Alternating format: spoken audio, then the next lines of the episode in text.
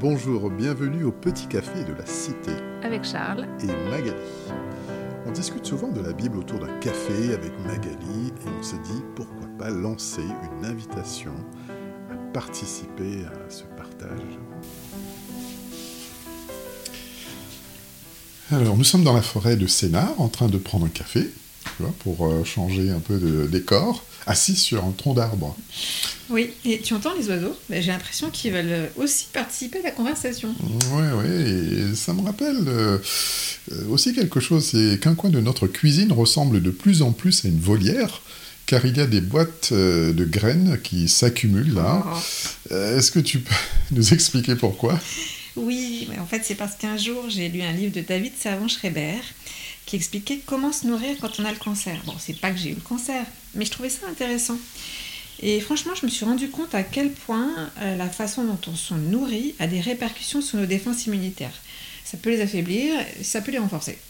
Alors, ce texte de l'apôtre Paul, hein, là, qui est sous mes yeux, alors, qui se trouve dans 1 Corinthiens 6, 19, euh, dit Votre corps est le temple du Saint-Esprit. Euh, ça veut dire qu'on doit en prendre soin. Bah oui, c'est tout à fait ça. Du coup, moi, après avoir lu ce livre, et bien sûr avec ton accord, n'est-ce pas, j'ai changé un certain nombre de choses à la maison. Mmh. Il y a eu beaucoup plus de graines, comme tu dis, des amandes, des noix, des noisettes, euh, du pain complet ou des d'épeautre, beaucoup plus de légumes, de fruits, du poisson, un peu de viande.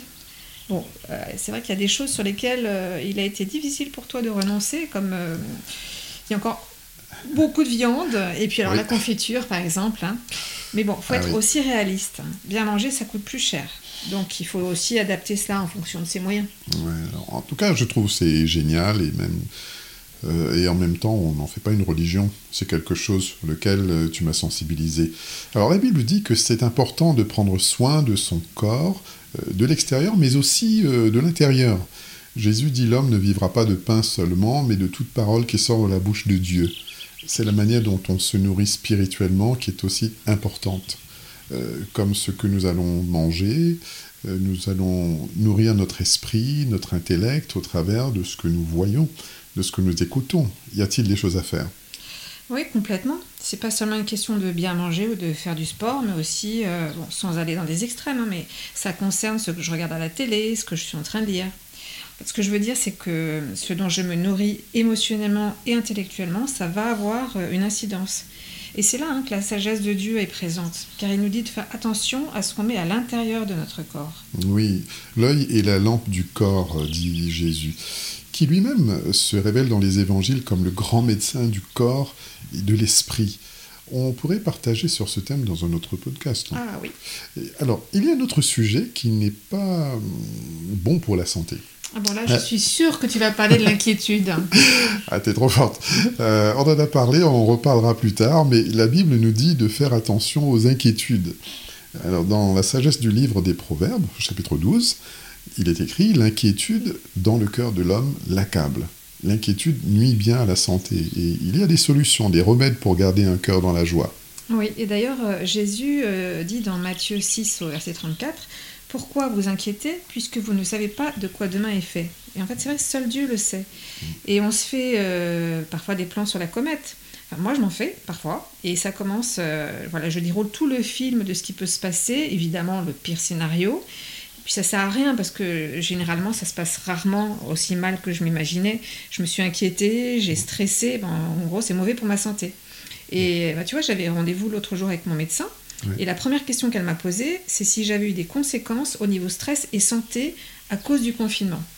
Donc c'est vrai, tu me diras qu'il est parfois difficile de ne pas stresser, mais il faut faire attention.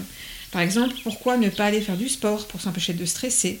Bah, Ça va nous défouler, puis ça va nous faire du bien à la tête. Oui, en parlant de cette période de confinement, de mon côté, j'ai finalement pu profiter d'un certain repos, dans le sens où les activités étaient réduites, hein, comme euh, beaucoup d'entre nous. Cela m'a permis de réfléchir aux choses essentielles, notamment à la foi, quand tu as la foi, c'est une vraie source de paix. Et cette paix dans le cœur, ça rejaillit sur le métabolisme.